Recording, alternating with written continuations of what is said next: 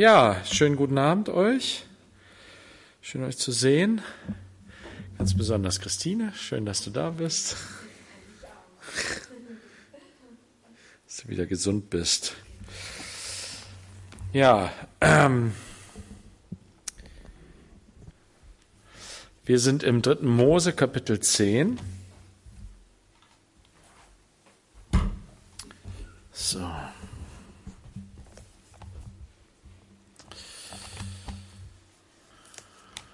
Genau.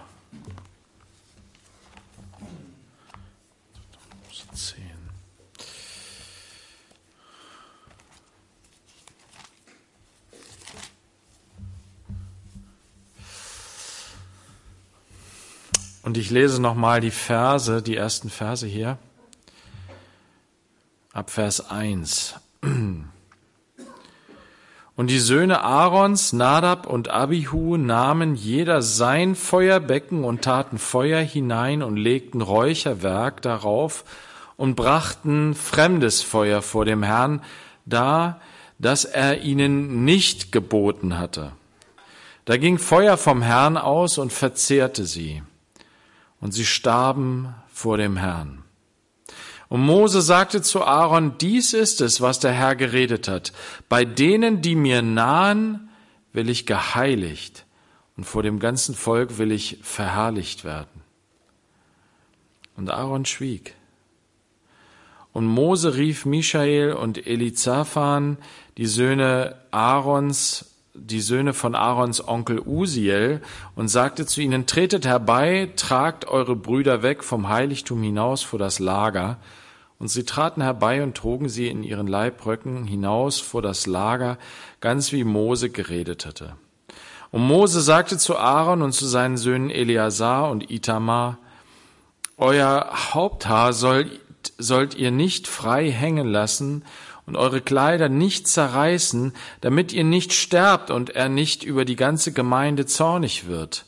Aber eure Brüder, das ganze Haus Israel, sollen diesen Brand beweinen, den der Herr angerichtet hat. Vom Eingang des Zeltes der Begegnung sollt ihr nicht weggehen, damit ihr nicht sterbt, denn, Öl der Sal denn das Öl der Salbung des Herrn ist auf euch. Und sie taten nach dem Wort des Mose. Erstmal so weit, habe sogar schon ein bisschen zu weit gelesen.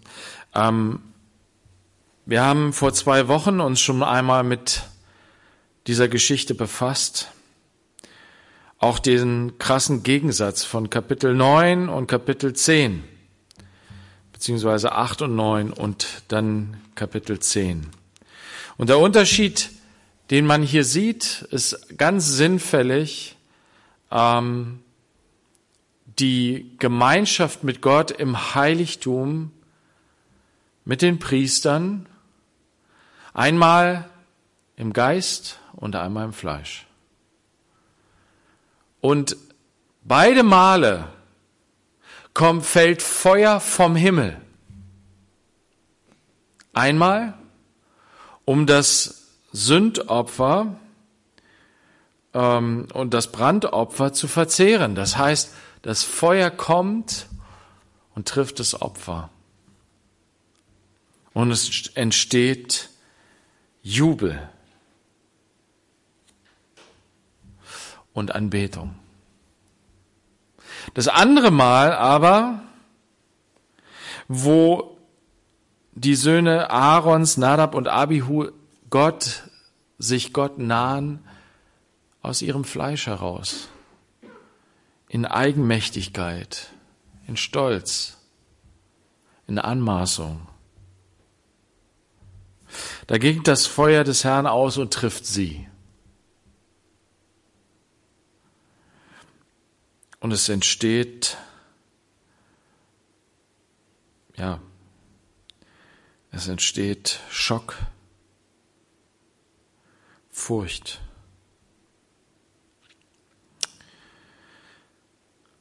Und der Unterschied zwischen Geist und Fleisch, den sehen wir hier in den Kapiteln auf, an, an, an einem ganz einfachen, schlichten Punkt. Sie taten, was der Herr durch Mose geboten hatte oder sie taten es nicht, wie der Herr es geboten hatte. Ganz einfach. Ganz schlicht. Und so sagt Jesus es auch. Es werden viele kommen und Herr, Herr sagen, aber nicht alle, die Herr, Herr sagen, werden ins Reich der Himmel kommen, sondern die, die den Willen meines Vaters tun im Himmel.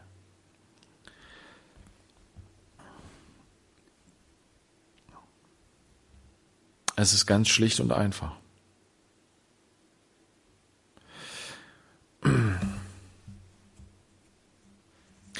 Gott möchte, dass wir, wenn wir ihm nahen, dass wir ihn ehren, dass wir ihn verherrlichen, dass wir ihn heilig halten. Ich will geheiligt werden bei denen, die mir nahen, und vor dem ganzen Volk will ich verherrlicht werden. Das ist Gottes Wille. Die, die den Willen meines Vaters tun. Die mir nahen, bei denen will ich geheiligt werden. Und vor dem ganzen Volk will ich verherrlicht werden. Gott allein die Ehre und ihn heilig halten in unseren Herzen. Jetzt lesen wir, dass Mose, nachdem die beiden hier sterben, getroffen, geschlagen von dem Feuer des Herrn, von dem Eifer des Herrn, von dem Zorn Gottes, dass Mose ihre Cousins ruft und sagt, tretet herbei, tragt eure Brüder weg vom Heiligtum hinaus vor das Lager. Und sie traten herbei und trugen sie in ihren Leibröcken hinaus vor das Lager, ganz wie Mose geredet hatte. Und ich musste bei dieser, bei dieser Szene, so wie sie hier beschrieben wird, an eine neutestamentliche Geschichte denken, die in vielen eigentlich sehr große Ähnlichkeit mit dem hat, was hier passiert. Ganz am Anfang, als das Heiligtum sozusagen gerade fertig ist und sie ähm, mit Freude diesen, dieses erste Opfer feiern, die Einweihung der Priester und die ersten Opfer darbringen und Gott gegenwärtig ist und dann diese heftige Geschichte passiert. Das ist sehr ähnlich mit dem, was in Apostelgeschichte 4 und 5 passiert. Und dann lass uns mal aufschlagen, Apostelgeschichte 4.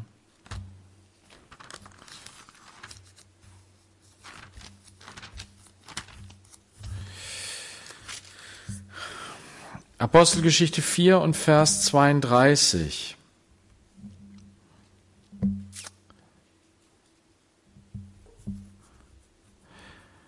Die Gemeinde ist noch einmal erfüllt worden mit dem Heiligen Geist, nachdem sie erste Verfolgung erlebt und erlitten haben und Gott zu Gott geschrien haben, dass er sie doch stärkt, dass sie weiterhin mit Freimut das, das Evangelium verkünden, dass sie die frohe Botschaft weitergeben. Es gibt Rettung, es gibt Heil. Der Christus ist gekommen. Er ist Jesus.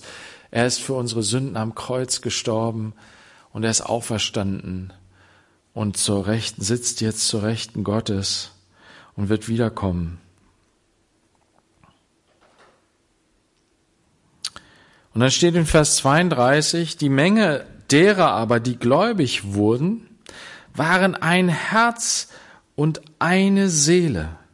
Und auch nicht einer sagte, dass etwas von seiner Habe sein eigen sei, sondern es war ihnen alles gemeinsam. Was für eine wunderbare Gemeinschaft hatten diese Leute. Sie waren ein Herz und eine Seele. Das ist ja sprichwörtlich im Deutschen. Ne? Ein Herz und eine Seele sein. Hier hat es seinen Ursprung. Das ist hier das, die Ur, ähm, die, ähm, die, ähm, die Quelle für diesen Ausdruck im Deutschen. Ein Herz und eine Seele sein. Kommt aus der Bibel. Und wodurch wurde das hergestellt? Durch Gottes Geist. Durch seine Liebe. Haben die zu einer Einheit gefunden, ein Herz und eine Seele. Im Philippa 2 sagt Paulus dazu, wenn es nun irgendeine Ermunterung in Christus gibt, wenn irgendeinen Trost der Liebe, wenn irgendeine Gemeinschaft des Geistes, wenn irgendein herzliches Mitleid und Erbarmen, so erfüllt meine Freude, dass ihr dieselbe Gesinnung und dieselbe Liebe habt, dieselbe Gesinnung und dieselbe Liebe. Einmütig, eines Sinnes seid. Oder auch, ja, gleich denkt, gleich die gleiche Einstellung habt. Und zwar nichts aus Eigennutz oder eitler Ruhmsucht tut, sondern dass in der Demut einer den anderen höher achtet als sich selbst. Ein jeder sehe nicht nur auf das Seine, sondern ein jeder auch auf das der anderen. Und dann geht er weiter mit ja, was, wo wir diese Gesinnung sehen, wo wir sie finden in Christus Jesus, in dem König Jesus, wie er herabgekommen ist vom Himmel auf die Erde für uns, sich hingegeben hat im Gehorsam gegenüber dem Vater bis zum Tod am Kreuz. Das war seine Gesinnung und diese Gesinnung soll in uns allen sein. Durch den Heiligen Geist. Wir können es nicht machen. Wir können nicht zu einem guten Christen werden, zu einem der Christus gleich oder ähnlich ist. Aber wir können uns ausstrecken in der Demut vor Gott und ihn bitten, dass er uns umformt, dass er uns ihm ähnlich macht. Wir können uns ähm, unser Herz dafür öffnen und uns, ja, Gott suchen darin, dass, dass er unser Herz erneuert und reinigt und dass sein Geist in uns Frucht bringt. Wir können seinem Geist Raum geben in uns, dass sein Wille in uns geschieht. Und wir diese Gesinnung gewinnen. Und das ist manchmal so schlichtes Gebet. Ich habe das jetzt in den letzten Wochen echt, ähm, sind diese Verse mir so persönlich so wichtig geworden. Und ich bete das dann manchmal einfach, ne? wenn ich irgendwie in eine Situation hineinkomme, bevor ich irgendjemanden treffe. Ich habe diesen Menschen vor Augen und denke und bete dann, Jesus, bitte hilf mir, dass ich denjenigen, den ich jetzt treffe, höher achte als mich selber.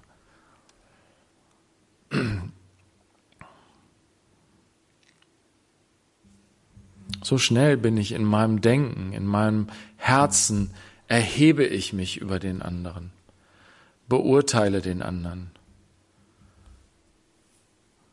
denke, ja, ich könnte ihm etwas geben, könnte ihm etwas Weisheit mitteilen, könnte ihm helfen und sehe nicht, dass der andere reich beschenkt ist von Gott. Sehe nicht, dass er vielleicht viel weiter ist als ich, viel mehr Durchblick hat, dass ich von ihm etwas lernen kann dass ich aufschauen kann zu ihm. Und ich verpasse dabei so viel. Geschwister, wir verpassen so viel, wenn wir im Stolz umherrennen und auf andere herabschauen. Und so war die Gemeinde. Die war erfüllt mit dem Heiligen Geist. Und hier wird gesagt, die ganze Gemeinde. Es war echt eine krasse Gemeinde. Es war eine große Gemeinde. Und Gottes Geist war so stark gegenwärtig in ihnen. Sie waren echt so ein Zeugnis. Sie hatten diese Gesinnung in sich. Die waren noch gar nicht lange gläubig, viele von denen. Also schon, viele waren wahrscheinlich schon lange gläubig an den Gott Israels, ja, und sie hatten auch viel gelernt schon von dem Gott Israels.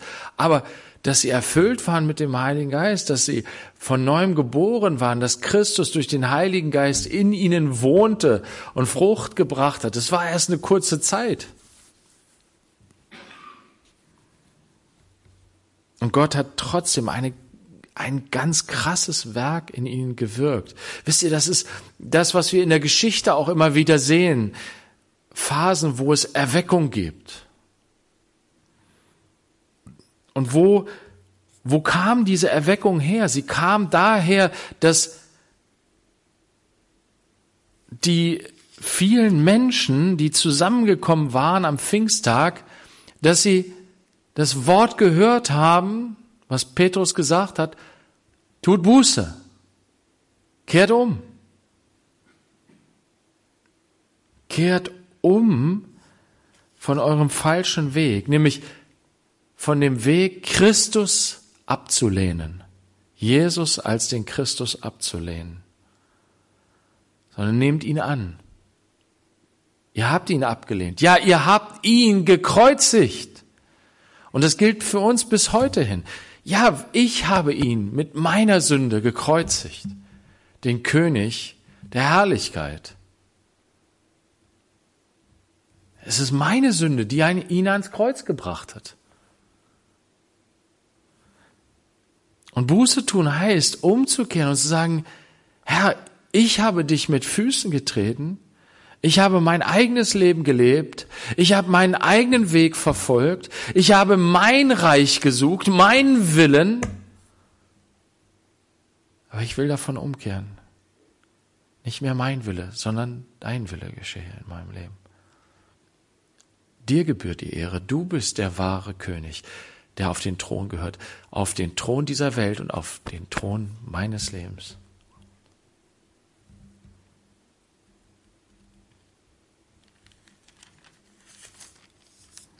Und ich glaube dir, dass du mir zugute gestorben bist. Ich glaube das Evangelium, dass du mir Vergebung der Sünden gebracht hast. Und dafür stand das Symbol der Taufe. Petrus hatte gesagt, lasst euch taufen. Na, das ist das Zeichen dafür, dass ihr glaubt, dass ihr euch abgewendet habt von eurem alten Leben und in den Tod hineingeht mit Christus. Ich bin gestorben mit Christus.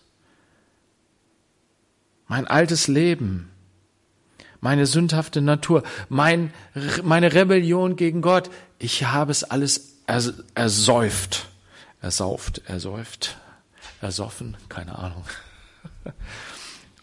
untergegluckert. Und jetzt lebe nicht mehr ich, sondern Christus lebt in mir, das neue Auferstehungsleben, in der Kraft seiner Auferstehung. Ich gehe hinein in dieses neue Leben, tauche aus, auf aus dem Wasser. Und dann werdet ihr die Gabe des Heiligen Geistes empfangen. Und das haben sie erlebt. Das ist die Grundlage dessen, dass sie dieses, diese, diese Erweckung erlebt haben, die sie zu einem Lebensstil geführt hat, wo sie ein Herz und eine Seele waren, wo sie nichts ihr eigen nannten, sondern die Freiheit hatten, alles, was sie hatten, zu teilen. Wo sie die Freiheit hatten, wenn sie Besitztümer hatten, und da kommen wir jetzt zu, hier steht dann, ähm, erst noch ein Vers dazwischen. Mit großer Kraft legten die Apostel das Zeugnis von der Auferstehung des Herrn ab. Und große Gnade war auf ihnen allen. Und es ist eine große Gnade, wenn man diese Freiheit hat in Christus, oder?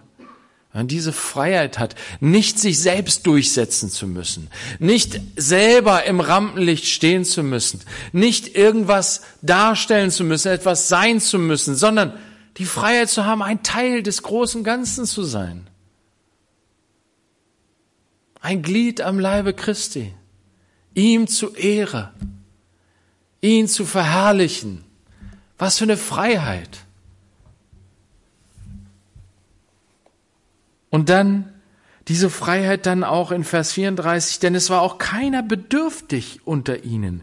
Denn so viele Besitzer von Äckern oder Häusern waren, verkauften sie und brachten den Preis des Verkauften und legten ihn nieder zu den Füßen der Apostel. Es wurde aber jedem zugeteilt, so wie einer Bedürfnis hatte. Also die Apostel haben das dann verwaltet, das Geld, was zusammengelegt wurde. Das war damals nicht so kompliziert, wie es heute ist. Wenn du heute irgendwie Geld zusammensammelst, dann sagt der Staat immer, halt, Moment, Moment, Moment. Kriege ich da nicht noch ein paar Steuern irgendwie? Das ist unglaublich kompliziert. Aber damals war das nicht so schwierig. Aber oft steht einem solchen Handeln ja, unsere Unfreiheit gegenüber. Das, was, was der reiche Jüngling erlebt hat, ne? als Jesus gesagt hat, komm, eins fehlt dir noch.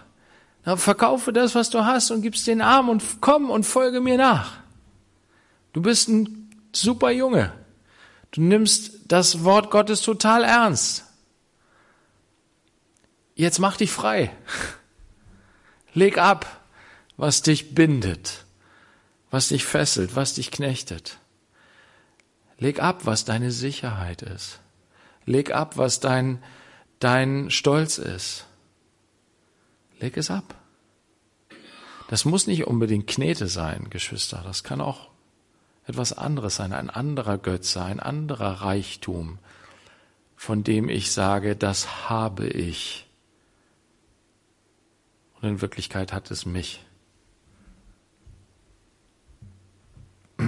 Und sie hatten diese große Freiheit. Sie hatten diese Freiheit durch den Heiligen Geist, das, was sie hatten, zu verkaufen und tatsächlich das ganze Geld von diesem Grundstück, ne, was weiß ich, das Grundstück äh, XY, der Acker so und so, bringt dir vielleicht, wenn du es heute verkaufst, 100.000 Euro ein. Ja, spende ich der Gemeinde. Das ist krass, oder?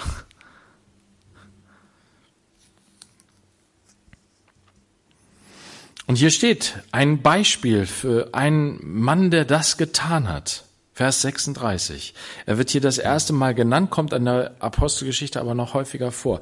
Josef aber, der von den Aposteln Barnabas genannt wurde, was übersetzt heißt Sohn des Trostes, ein Levit, ein Zyprer von Geburt, der einen Acker besaß, verkaufte ihn, brachte das Geld und legte es zu den Füßen der Apostel nieder. Der hat's gemacht. Der hatte diese Freiheit und Freude im Heiligen Geist und hat seinen Besitz verkauft und hat das den Aposteln gebracht. Das ist Dienen im Geist. Voll und ganz sich hingeben. Nicht zurückhalten, es einfach Gott zur Verfügung zu stellen, das, was ich habe. Zum Segen für seine Gemeinde. Jetzt sehen das hier ein Ehepaar und denken sich, wow, super Sache. Und sie tun genau das, was äh, die beiden Priestersöhne von Aaron machen. Sie bringen fremdes Feuer dar. Das, was der Herr nicht geboten hat. Inwiefern? Sie, sie Sie wollen auch mitmachen in diesem Werk. Sie wollen auch Teil von dieser Erweckung sein, von dieser Bewegung sein. Das ist so krass. Diese Leute sind so cool, diese Gläubigen. Und wir wissen nicht genau, es ist eine, eine schwierige Geschichte hier, die wir hier lesen. Wir wissen nicht genau, sind die, ist dieses Ehepaar Teil der Gemeinde gewesen bis hierhin?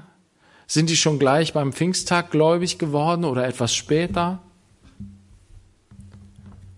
Haben die sich überhaupt richtig der Gemeinde angeschlossen? Wie gesagt, es war eine große Gemeinde, vielleicht gar nicht so übersichtlich für Petrus. Vielleicht hat er sie nicht alle so gut gekannt. Auf jeden Fall kommen sie hier, ein Mann aber mit Namen Hananias, mit Sapphira, seiner Frau, verkaufte ein Gut und schaffte von dem Kaufpreis beiseite, wovon auch die Frau wusste, das ist wichtig hier der Zusatz, also seine Frau wusste Bescheid, dass Hananias ein Teil des Kaufpreises, also der, den Kaufpreis geteilt hat, das Geld, was er dafür bekommen hat, und einen Teil hat er zur Seite gepackt. Und er brachte den anderen Teil und legte ihn nieder zu den Füßen der Apostel. Petrus aber sprach, Hananias, warum hat der Satan dein Herz erfüllt, dass du den Heiligen Geist belogen und von dem Kaufpreis des Feldes beiseite geschafft hast?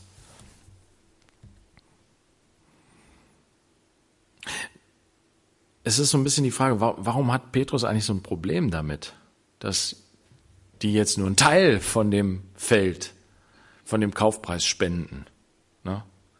Also von den 100.000 haben die jetzt 50.000 gespendet, so, ne? Wieso, das ist doch noch cool. Also kann er doch froh und dankbar sein. So, ne, ist doch krass gesegnet. Warum hat Petrus da ein Problem mit? Das wird eigentlich erst deutlich im weiteren Verlauf der Geschichte. Und zwar, als seine Frau dann später kommt zu, zu Petrus, dann steht in Vers 8, Petrus aber antwortete ihr, sagt mir, ob ihr für so viel das Feld verkauft habt. Sie aber sprach, ja, für so viel. Was, er da, was damit gesagt wird, ist, sie hat bestätigt, und das ist eigentlich das große Problem, Hananias hat das Geld gebracht und hat gesagt, wir haben ein Gut verkauft für so viel Geld. Hier, nehmt das Geld. Das Problem ist, dass sie so getan haben, als ob sie das ganze Geld, was sie für das Gut bekommen haben, der Gemeinde gespendet haben. In Wirklichkeit war es aber nicht so. In Wirklichkeit haben sie einen Teil davon für sich behalten und einen Teil der Gemeinde gegeben. Und Petrus sagt hier zu Hananias in Vers 4, ähm, blieb es nicht dein, wenn es unverkauft blieb?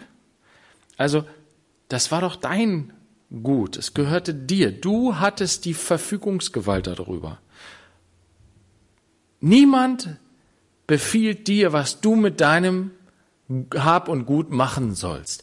Das, worum es hier ging, bei dieser, bei dieser Freude und Freiheit zu geben, die die Gemeinde hatte, das war nicht eine Pflicht. Das war nicht etwas, was sie machen mussten. Sie mussten das nicht machen und waren dadurch bessere Christen. Und das ist manchmal so, Geschwister. Wir haben, wir, wir sehen, wir schauen nach rechts und links und nehmen Dinge wahr in der Gemeinde und dann macht der eine das und dann macht der andere das und diese, oh, die sind so gut und die machen das und so, ja, das muss ich wohl auch machen, weil sonst bin ich kein richtiger Christ hier so oder so. Oder wie sieht das denn aus? Wisst ihr, und das war überhaupt kein Thema für die Gemeinde. Die haben geistlich gedacht. Und Petrus hat, äh, äh, zeigt uns das hier und er sagt, hey, das Gut, was du hattest, du hättest doch behalten können. Ist doch überhaupt kein Problem. Warum? Weil wir sind gerecht vor Gott, nicht aufgrund unserer Werke, sondern allein aufgrund dessen, was Christus für uns getan hat. Du musst dich hier nicht beweisen als der Superchrist. Wenn du Freiheit und Freude dazu hast, dich selbst hinzugeben, ihm so zu dienen, ihm so nachzufolgen, wunderbar, freut sich Gott drüber.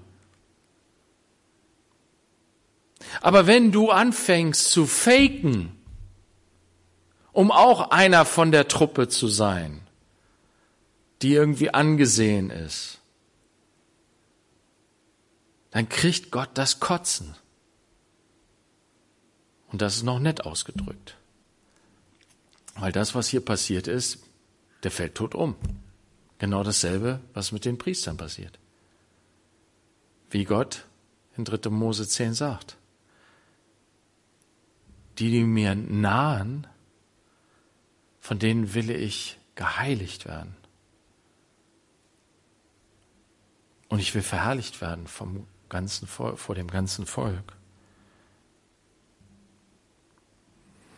Blieb es nicht dein, wenn es unverkauft blieb? Also du musstest es gar nicht verkaufen. Hättest weiter ein angesehenes Glied dieser Gemeinde sein können, hättest weiterhin ein Teil des Leibes Christi sein können, mitwirken durch die Gaben, die Gott dir gegeben hat. Hättest mit beitragen können zum Aufbau des Reiches Gottes, zum Aufbau des Leibes. Und war es nicht, nachdem es verkauft war, in deiner Verfügung, also auch das Geld, als du dich entschlossen hattest, das zu verkaufen, hattest du das Geld und konntest damit machen, was du willst. Und das spricht für mich eigentlich, selbst die Entscheidung, nur einen Teil davon der Gemeinde zu spenden, wäre okay gewesen.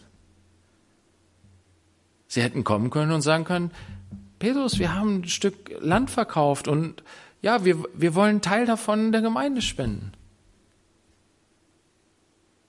Aber nee, sie hatten sich vorgenommen, den Heiligen Geist zu belügen, Gott was vorzumachen.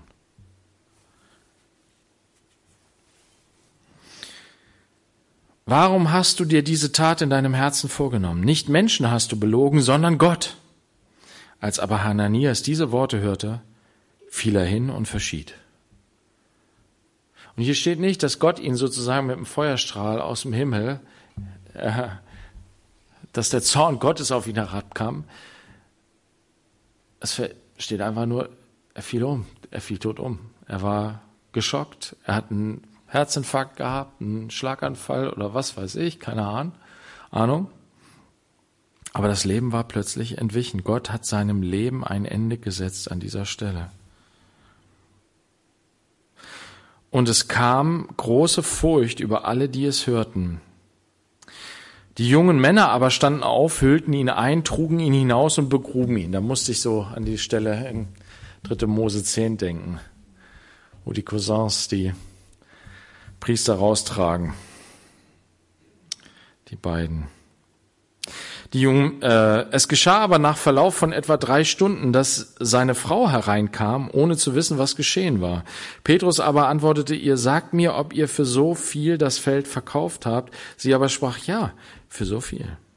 Petrus aber sprach zu ihr, warum seid ihr übereingekommen, den Geist des Herrn zu versuchen? Es gibt eine gute Art des Übereinkommens miteinander und es gibt eine schlechte Art des Übereinkommens. Gott liebt es, wenn ein Ehepaar eins ist im Geist, aber nur, wenn es sein Geist ist.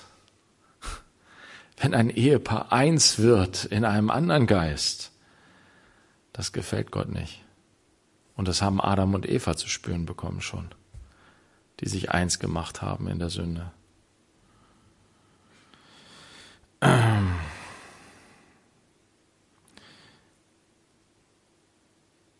Siehe, die Füße derer, die deinen Mann begraben haben, sind an der Tür und sie werden dich hinaustragen.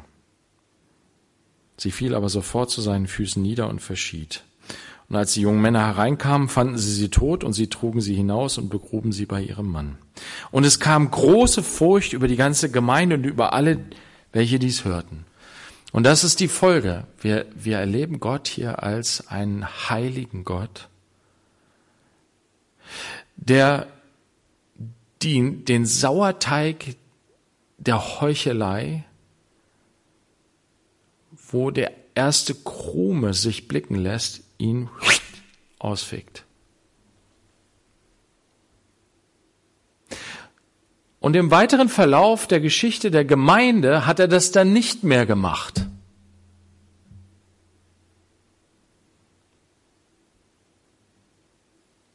Sondern hat es unserer Verantwortung überlassen, dass wir den Sauerteig ausfegen. Zuallererst aus hier, aus meinem eigenen Herzen.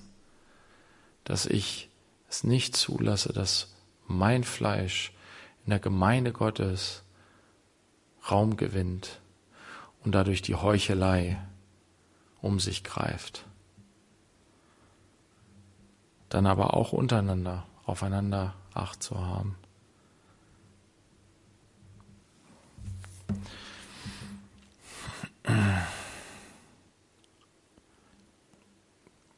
Wir gehen zurück zu ähm, 3. Mose 10.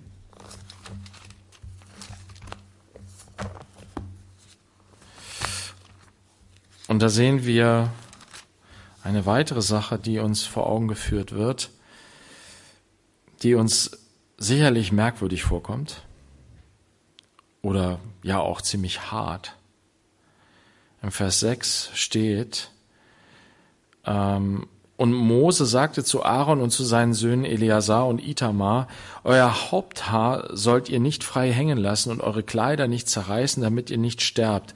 Und er nicht über die ganze Gemeinde zornig wird. Aber eure Brüder, das ganze Haus Israel, sollen diesen Brand beweinen, den der Herr angerichtet hat. Von, vom Eingang des Zeltes der Begegnung sollt ihr nicht weggehen, damit ihr nicht sterbt, denn das Öl der Salbung des Herrn ist auf euch. Und Zitaten nach dem Wort des Mose. Erstmal richtig zu verstehen, worum es hier geht. Im ersten Augenblick könnte man denken, vielleicht hat dieses Haupthaar nicht frei hängen lassen und die Kleider nicht zerreißen damit zu tun, dass äh, die Priestersöhne so rumgelaufen sind und dadurch ihre Kleidung und ihre Haare Feuer gefangen haben oder sonst irgendwas. Aber das ist nicht der Punkt, darum geht es hier gar nicht. Das sind Zeichen der Trauer. Das Haupthaar frei hängen zu lassen, die Kleider zerreißen, ähm, das sind hier Trauerzeichen. Und Gott sagt hier ganz klar zu Aaron, und seinen Söhnen, die noch übrig geblieben sind, ihr dürft nicht trauern. Schon hart. Seid nicht traurig.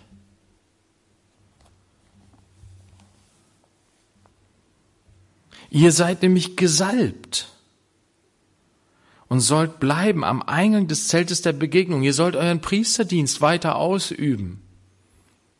Ihr sollt euch nicht mit der Trauer um die äh, beschäftigen, die jetzt aufgrund ihrer Sünde gerichtet worden sind und tot sind jetzt, sondern ihr sollt euch mit dem Dienst des Lebens befassen,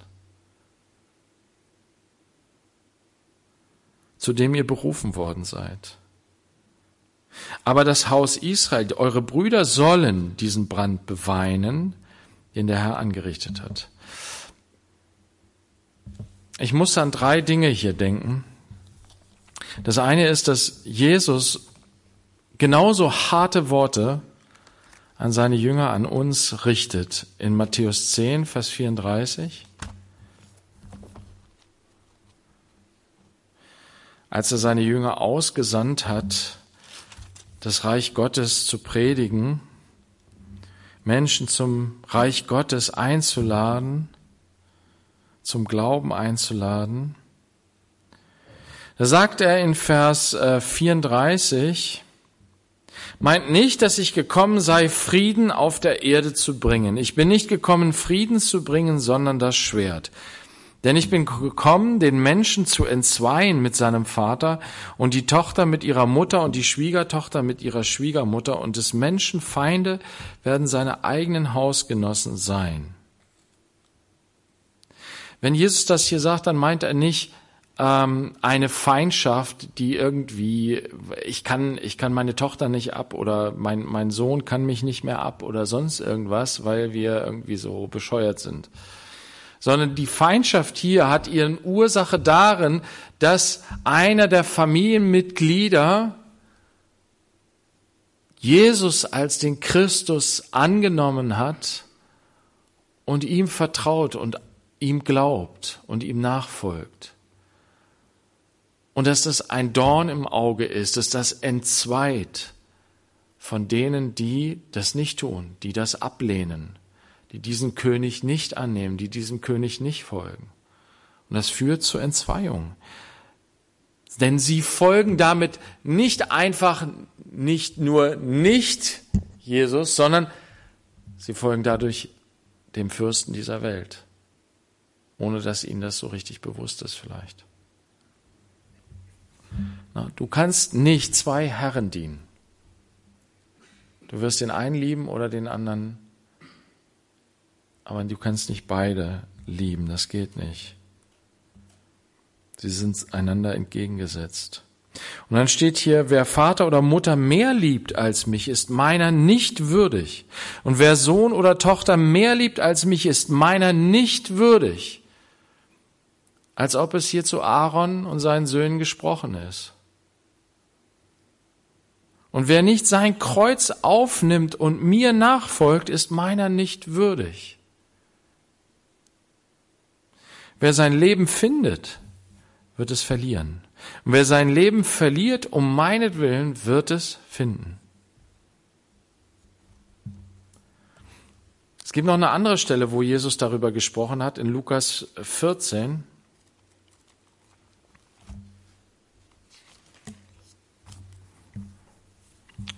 Vers 25, ganz interessante Stelle. Es gingen aber große Volksmengen mit ihm. Und er wandte sich um und sprach zu ihnen, wenn jemand zu mir kommt und hasst nicht seinen Vater und die Mutter und die Frau und die Kinder und die Brüder und die Schwestern, dazu aber auch sein eigenes Leben, so kann er nicht mein Jünger sein. Und wer nicht sein Kreuz trägt und mir nachkommt, kann nicht mein Jünger sein. Da war eine Riesenmenge, die Jesus gefolgt ist. Und er sagt so eine krasse, harte Botschaft. Warum? Weil er uns liebt und uns klar machen will, was es heißt, mit ihm zu gehen. Da müssen wir uns entscheiden. Wer Vater oder Mutter mehr liebt als mich, ist meiner nicht würdig. Wer Sohn oder Tochter mehr liebt als mich, ist meiner nicht würdig. Wer nicht bereit ist, und hier geht es nicht darum, dass man Menschen hassen soll, sondern er sagt ja auch dazu dein eigenes Leben. Interessanterweise müsste man mal all den Predigern, die immer sagen, ja, Gott will, Gottes Wille ist, dass wir uns selber lieben. Sagt er doch in dem Gebot. Sollst deinen Nächsten lieben wie dich selbst. Also, wir müssen erstmal alle uns selber lieben. Dann würde ich mal hier Lukas 14, Vers 26 aufschlagen und sagen, wer nicht sein eigenes Leben hasst, wie willst du denn das jetzt deuten?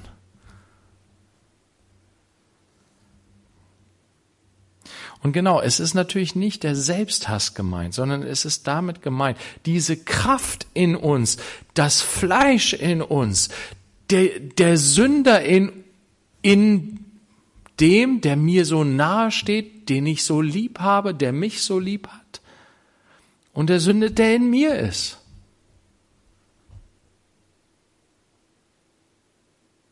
Ich will diesem Sünder keinen Raum mehr geben. Er soll keine, er soll nicht mehr regieren.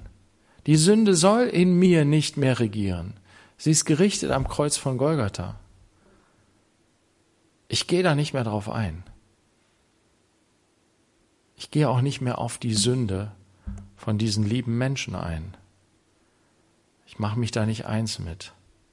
Ich mache mich eins mit meinem Herrn, mit Jesus, mit seiner Liebe, mit seiner Güte, mit seiner Freundlichkeit,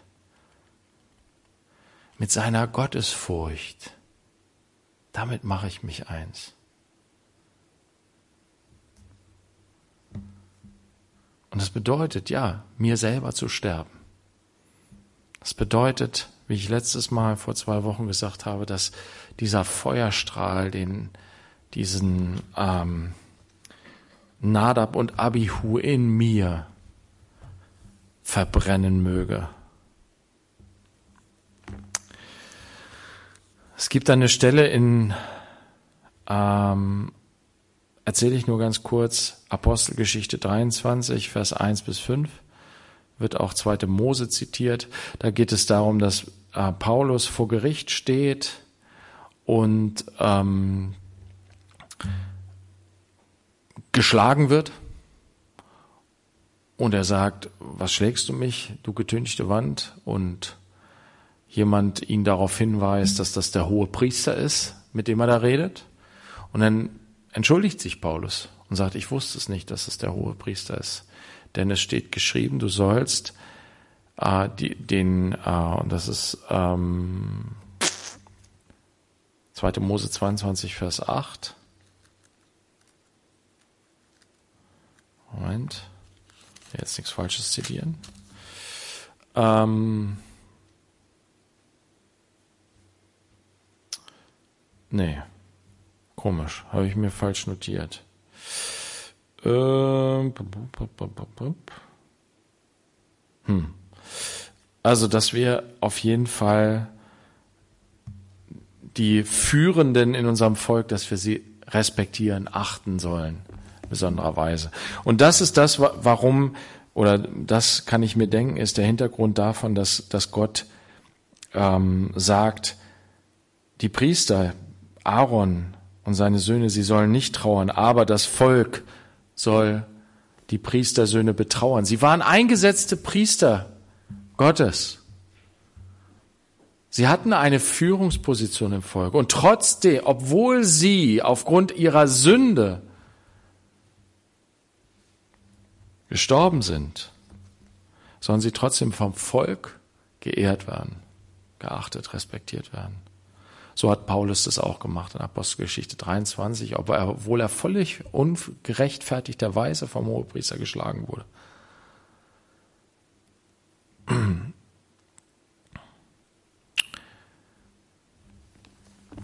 Und als letztes hier jetzt noch zu diesem Thema, und damit werde ich jetzt auch schließen, Lukas 9, Vers 59.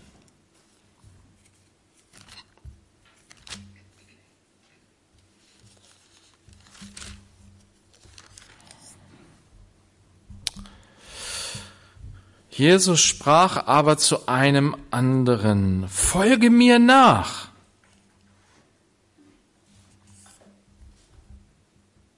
Jesus ist umhergezogen und hat immer wieder Menschen angesprochen und hat gesagt, folge mir nach. Komm, folge mir. Komm mit mir. Geh mit mir. Ich möchte dich bei mir haben. Ich möchte, dass du mit mir zusammen gehst, dass du mich kennenlernst, dass du mich siehst, dass du siehst, was ich tue, dass du hörst, was ich sage und dass du das in dich aufnimmst, dass du dich davon prägen lässt. Komm mit mir, folge mir, folge mir nach.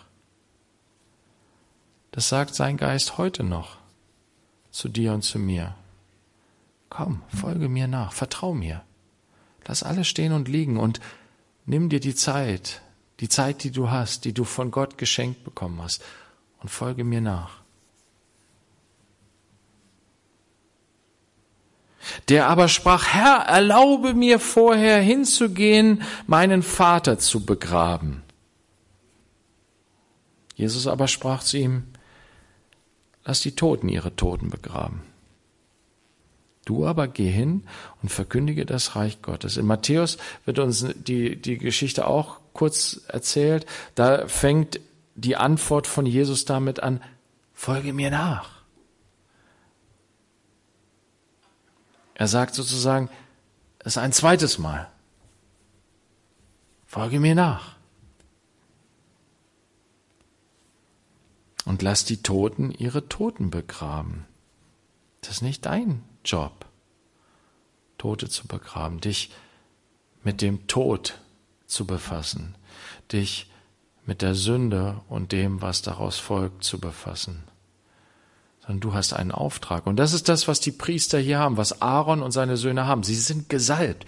Das Öl der Salbung ist auf euch. Stell dich Gott zur Verfügung, jetzt hier.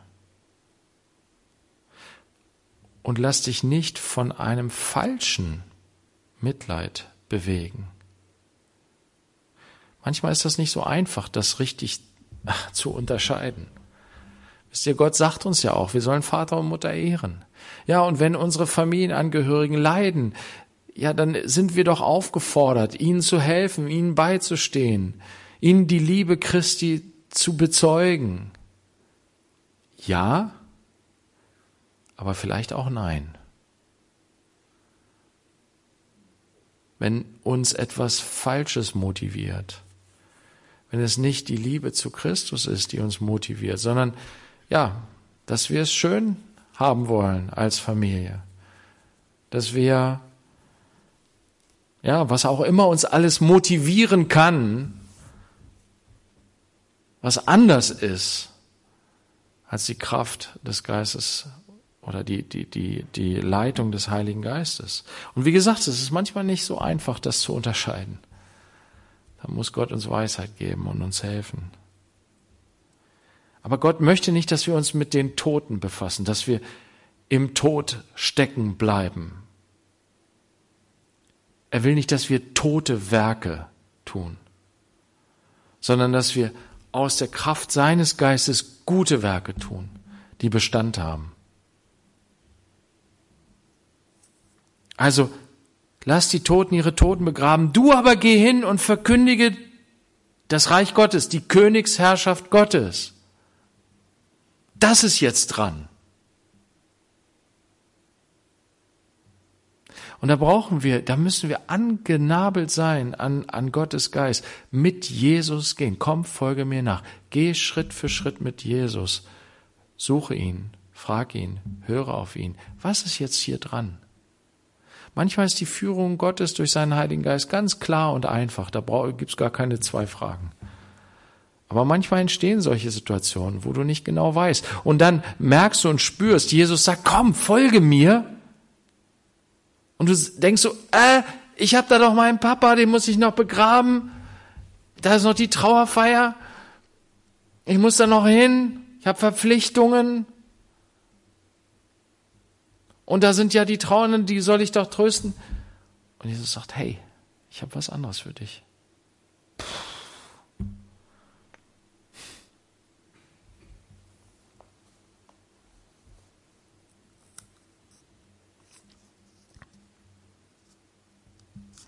Es kommt darauf an, dass wir seinen Willen tun. Wie gesagt, ihm dienen im Geist und nicht im Fleisch, wie er geboten hat und nicht, dass wir danach handeln, wie er nicht geboten hat.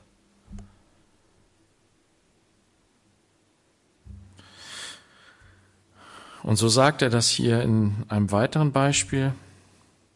Es sprach aber auch einer, ein anderer. Ich will dir nachfolgen, Herr.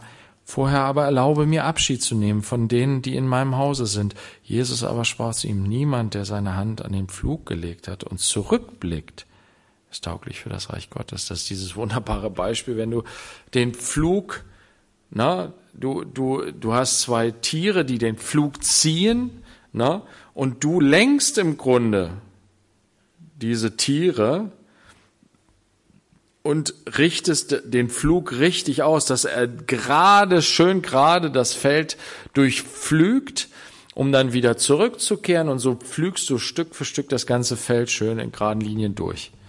Na, und wenn du aber zurückschaust, während du dem, na, die Führung gibst, na, kommst du völlig außen, na, wenn du, wenn du mal richtig, wenn du, wenn du auf dem Fahrrad sitzt, na, und geradeaus fährst, richtig schön im Tempo und dann nach hinten guckst, ja, es passiert immer, dass du das irgendwie so, ne, Stück weit mitnimmst, ne. Und vor allen Dingen fährst du irgendwo gegen, was du nicht siehst, ne kommt auch noch dazu. Also er sagt, es ist nicht tauglich für das Reich Gottes. Also lasst uns nach vorne schauen, auf das, was Gott für uns hat, auf das Reich Gottes. Nicht so sehr damit befasst sein, mit den Dingen, die ja uns abhalten davon.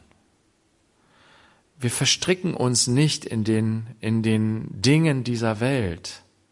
Wir wollen in der Freiheit der Kinder Gottes leben, wie die Urgemeinde ein Herz und eine Seele darin sein, Gott zu verherrlichen und ihn heilig zu halten, weil wir ihm nahen dürfen. Auch jetzt, wenn wir das Abendmahl nehmen, einfach, ja, es ist, es ist so ein Vorrecht, wie wir vorhin gesungen haben, in seiner Nähe zu sein.